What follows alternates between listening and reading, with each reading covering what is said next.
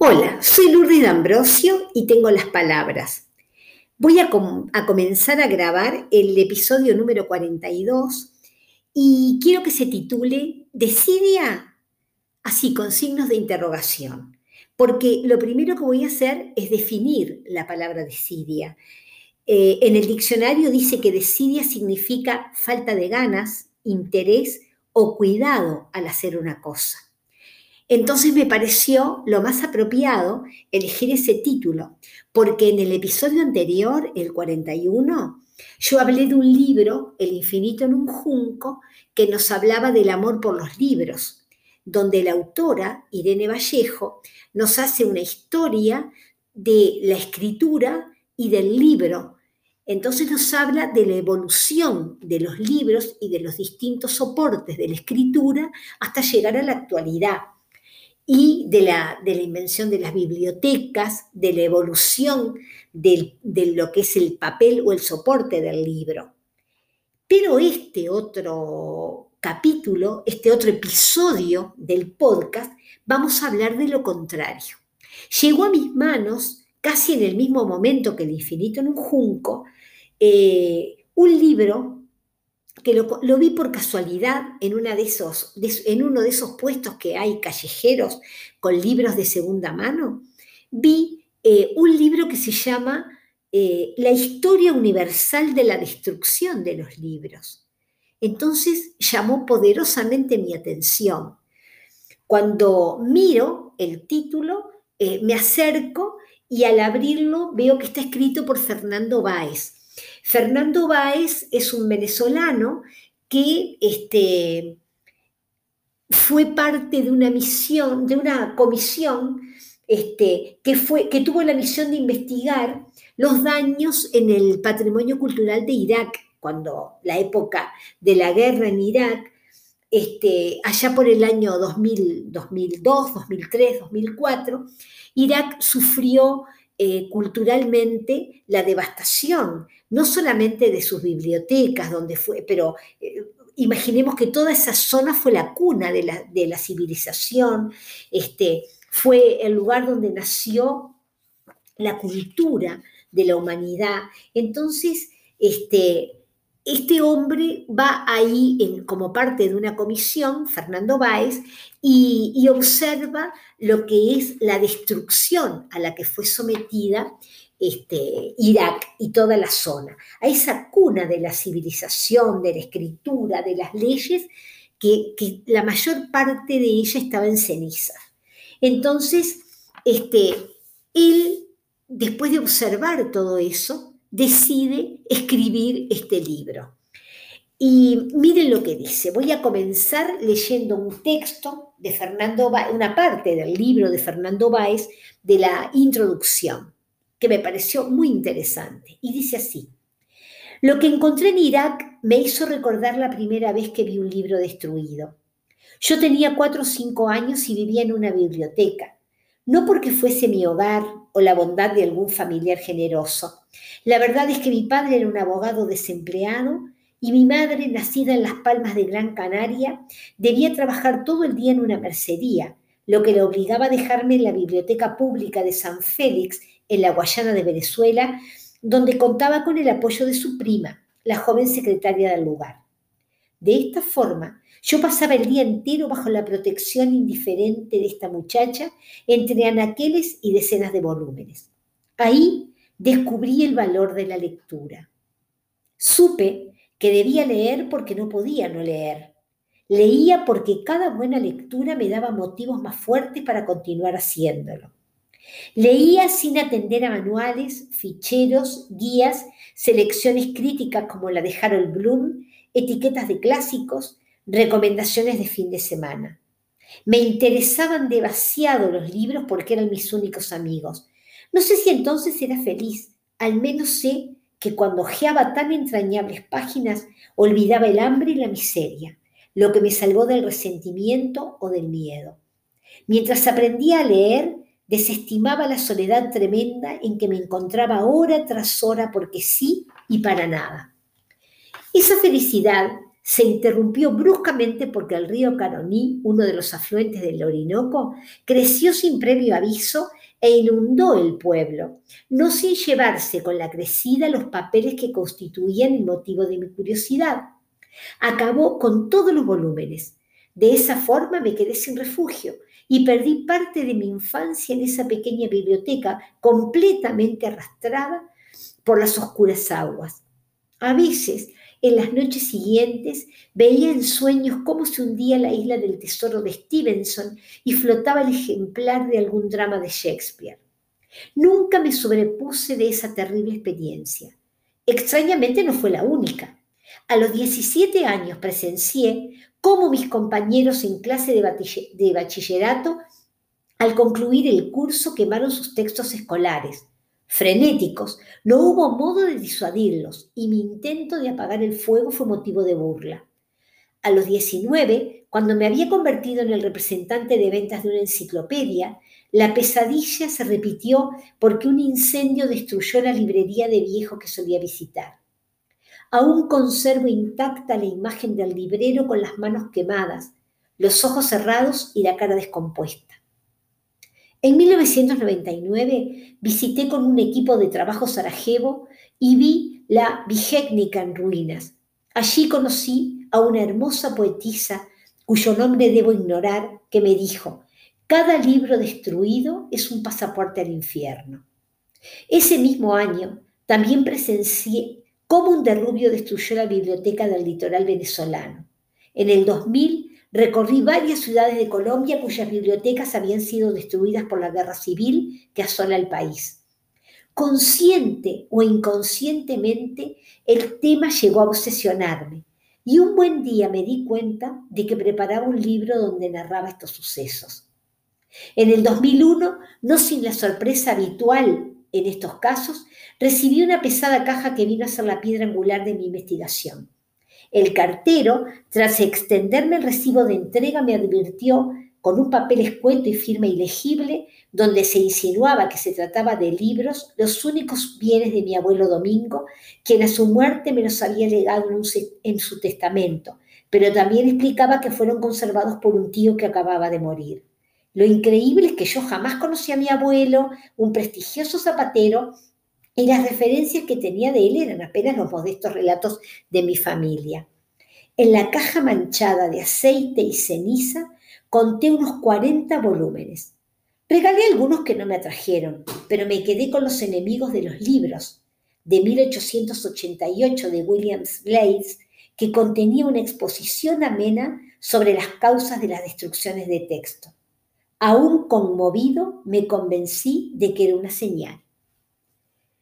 Esto realmente este, fue la causa por la que este hombre escribe este libro, que tiene unas cuantas páginas, pero que es un libro en el que nosotros podemos ver, lamentablemente, cómo una y otra y otra y otra vez nosotros vamos, eh, los seres humanos, vamos atentando contra nuestra propia memoria, contra la memoria de la humanidad porque no solamente nosotros los seres humanos, también, como este hombre va nombrando, hay un montón de causas, ¿verdad? Este, que este hombre, William Blades, en ese libro de 1888, fue una especie de iniciador de la tradición de estudios ingleses sobre este aspecto del que hasta ese momento, hasta fines del, siglo, de ese siglo, se sabía muy poco, que eran las causas por las cuales los libros este, se iban destruyendo o las bibliotecas. Entonces, este Williams Blaze hace una división de causas en varios renglones. Entonces habla de fuego, agua, gas, calor, polvo, negligencia, ignorancia, maldad, y además incluyó a los coleccionistas, a los libreros, a los gusanos de los libros, a los insectos, a los niños y a la servidumbre. Al colocar el fuego entre los principales elementos de destrucción no se equivocó. Después, eh, en el año en ese mismo siglo, ya casi a fines, allá por el año 1890, hay otro hombre, Walford, que hizo aparecer como una especie de folleto donde habló sobre la destrucción de bibliotecas, que tanto sean extensas o pequeñas, públicas o privadas, siempre son un acontecimiento que debe ser deplorado, no solo en el ámbito del valor intrínseco de los objetos consumidos, sino porque muy a menudo los tesoros no pueden ser reemplazados únicamente por desembolsos pecuniarios y frecuentemente de ningún modo. El tema ha venido prominentemente a consideración durante el año en curso por varias circunstancias. Es decir, este hombre lo que ve es que así sea una biblioteca pequeña, privada, o una biblioteca pública enorme, por la causa que sea que se destruya, el problema es que no se pueden reponer. Entonces se, pierde un valor incalculable. vimos, gracias a este señor Blades, que hay causas de destrucción naturales, como puede ser, yo qué sé, un, terremoto, una inundación, un incendio, eh, el gas o, que sean atacados por hongos, por insectos, por himenópteros. Entonces él va describiendo cada tipo de agresor o cada tipo de problema que pueden sufrir, cada causa la va estudiando y nos las va nombrando.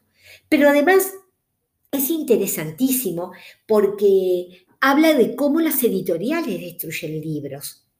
¿Cómo puede ser? Claro, porque las, las editoriales que nosotros amamos, porque son las que publican esos libros preciosos, ediciones con tapa dura, tapa blanda, letras más grandes, eh, este, portadas más bonitas, este, que los hacen más atractivos, pero también, ¿qué pasa? Los libros invendibles los libros con erratas, los libros eh, se van desechando. ¿Y qué pasa con esos libros? Bueno, los queman. Muchas veces los queman. A veces vemos que hay librerías que hacen grandes ofertas, bueno, porque son libros que, es más, que es más fácil y más económico quemarlos que guardarlos. Hay otros que los venden a muy bajo precio, entonces ahí nosotros podemos aprovechar, los, grandes lectores este, aprovechamos esas ofertas, pero muchas veces pensemos que, que hay países en el que se publican una cantidad enorme de libros en el año. Después están los que se llaman, en lugar de best sellers, worst sellers, que son esos libros que, que, son invendibles. Bueno, esos libros este, también son desechados. Después, ¿saben dónde es un lugar que a mí me llamó poderosamente la atención, donde hay grandes destrucciones de libros? En las aduanas. ¿Por qué? Porque hay muchos libros, muchísimos libros en depósitos, que son confiscados porque tienen problemas de permisos, problemas de propiedad intelectual. Entonces esos libros son almacenados por un tiempo, pero por un tiempo determinado, no los pueden guardar para siempre, porque ahí también empieza el otro problema de que pueden agarrar hongos, que pueden agarrar ese pececito de plata, que es ese bichito que, que, los destruye. Eh, hay animal, este, insectos que ponen huevos o himenópteros que ponen huevos adentro de los libros, entonces las larvas eh, los, comen.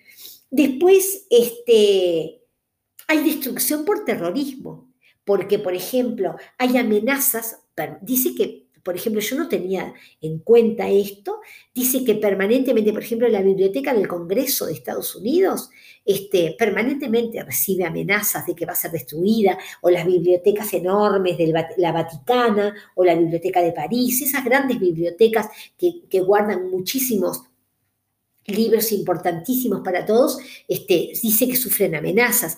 otra cosa que me llamó la atención es este, ah, en el World Trade Center, que nosotros nunca pensamos, el ataque a las Torres Gemelas, este, todos vimos eh, la destrucción cuando iban cayendo las torres o lo que se mostraban de los bomberos, los, escombros, pero todos vimos hojas y, este, y papel que iba volando, que estaban las escaleras. Bueno, dice que se quemó una gran parte del archivo de enormes bases de, archivos de bibliotecas de economía este, de los Estados Unidos o, mundiales también, publicaciones de los, de, los premios Nobel de, Economía, publicaciones este, que les interesaba a toda esa gente que trabajaba con esos textos, pero que fueron miles y miles de volúmenes.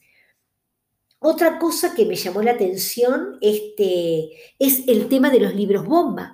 Por ejemplo, dice que uno de los preferidos son la Biblia, el Quijote, que son libros gruesos. Esos libros este, son elegidos para colocar adentro, le cortan las hojas y adentro van colocando, colocan armas o colocan bombas. Eso también me llamó la atención. Eso es, una destrucción gratuita, porque ¿para qué hacen ese tipo de cosas, verdad? Bueno, eh, dentro, de los, hay, dentro de los enemigos que, que, yo les contaba, este, están los insectos, está todo eso, y encontramos también, ya les digo, eh, los hongos y menópteros, enemigos naturales, y ahí eh, después está la destrucción por la destrucción nada más, porque las guerras son la mayor parte eh, o la mayor causa de destrucción este, que han sufrido, porque cada invasión, cada guerra, cada ataque de una de una raza, de un sector de la población sobre otro, lo que hace es tratar de apropiarse de su cultura.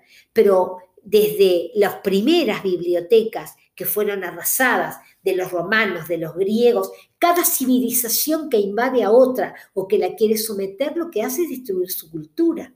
Entonces, las bibliotecas sufren muchísimo eso esa invasión, esa, esa imposición. Después hay una cantidad de libros que fueron destruidos por esas razones, por apropiarse de la cultura, pero también hay otros que son, así como nombra que los estudiantes queman los textos porque terminaron eh, este, un ciclo, que a mí me parece una barbarie, pero también está lo otro, que se queman libros porque traen información sobre la ideología de, la, de, lo, que, es contraria al que está dominando en ese momento. Eso pasa en las dictaduras, ¿verdad? O eso pasa cuando yo decía de que una, una etnia o una raza este, o, un partido político determinado un movimiento ataca y aplasta al otro y lo primero que hace es apropiarse de su cultura o tratar de imponer la suya. Entonces, lo, ¿cómo se impone? Destruyendo la cultura del otro y tratando de arrasarla. Este, entonces, bueno, también eh, por razones de sexo, eh, hay libros, ah, bueno, ahora tenemos recientemente el tema de Afganistán y la vuelta de los talibanes, pero nosotros sabemos que hubo escritores perseguidos, este, escritores que están acusados o, condenados a muerte por las cosas que escriben o por las cosas que investigan. Entonces, eso también es gravísimo y todos, todos sus libros destruidos. Y, además, porque se piensa, por ejemplo, si, si hablan con cierta libertad del sexo, también esos libros son condenados.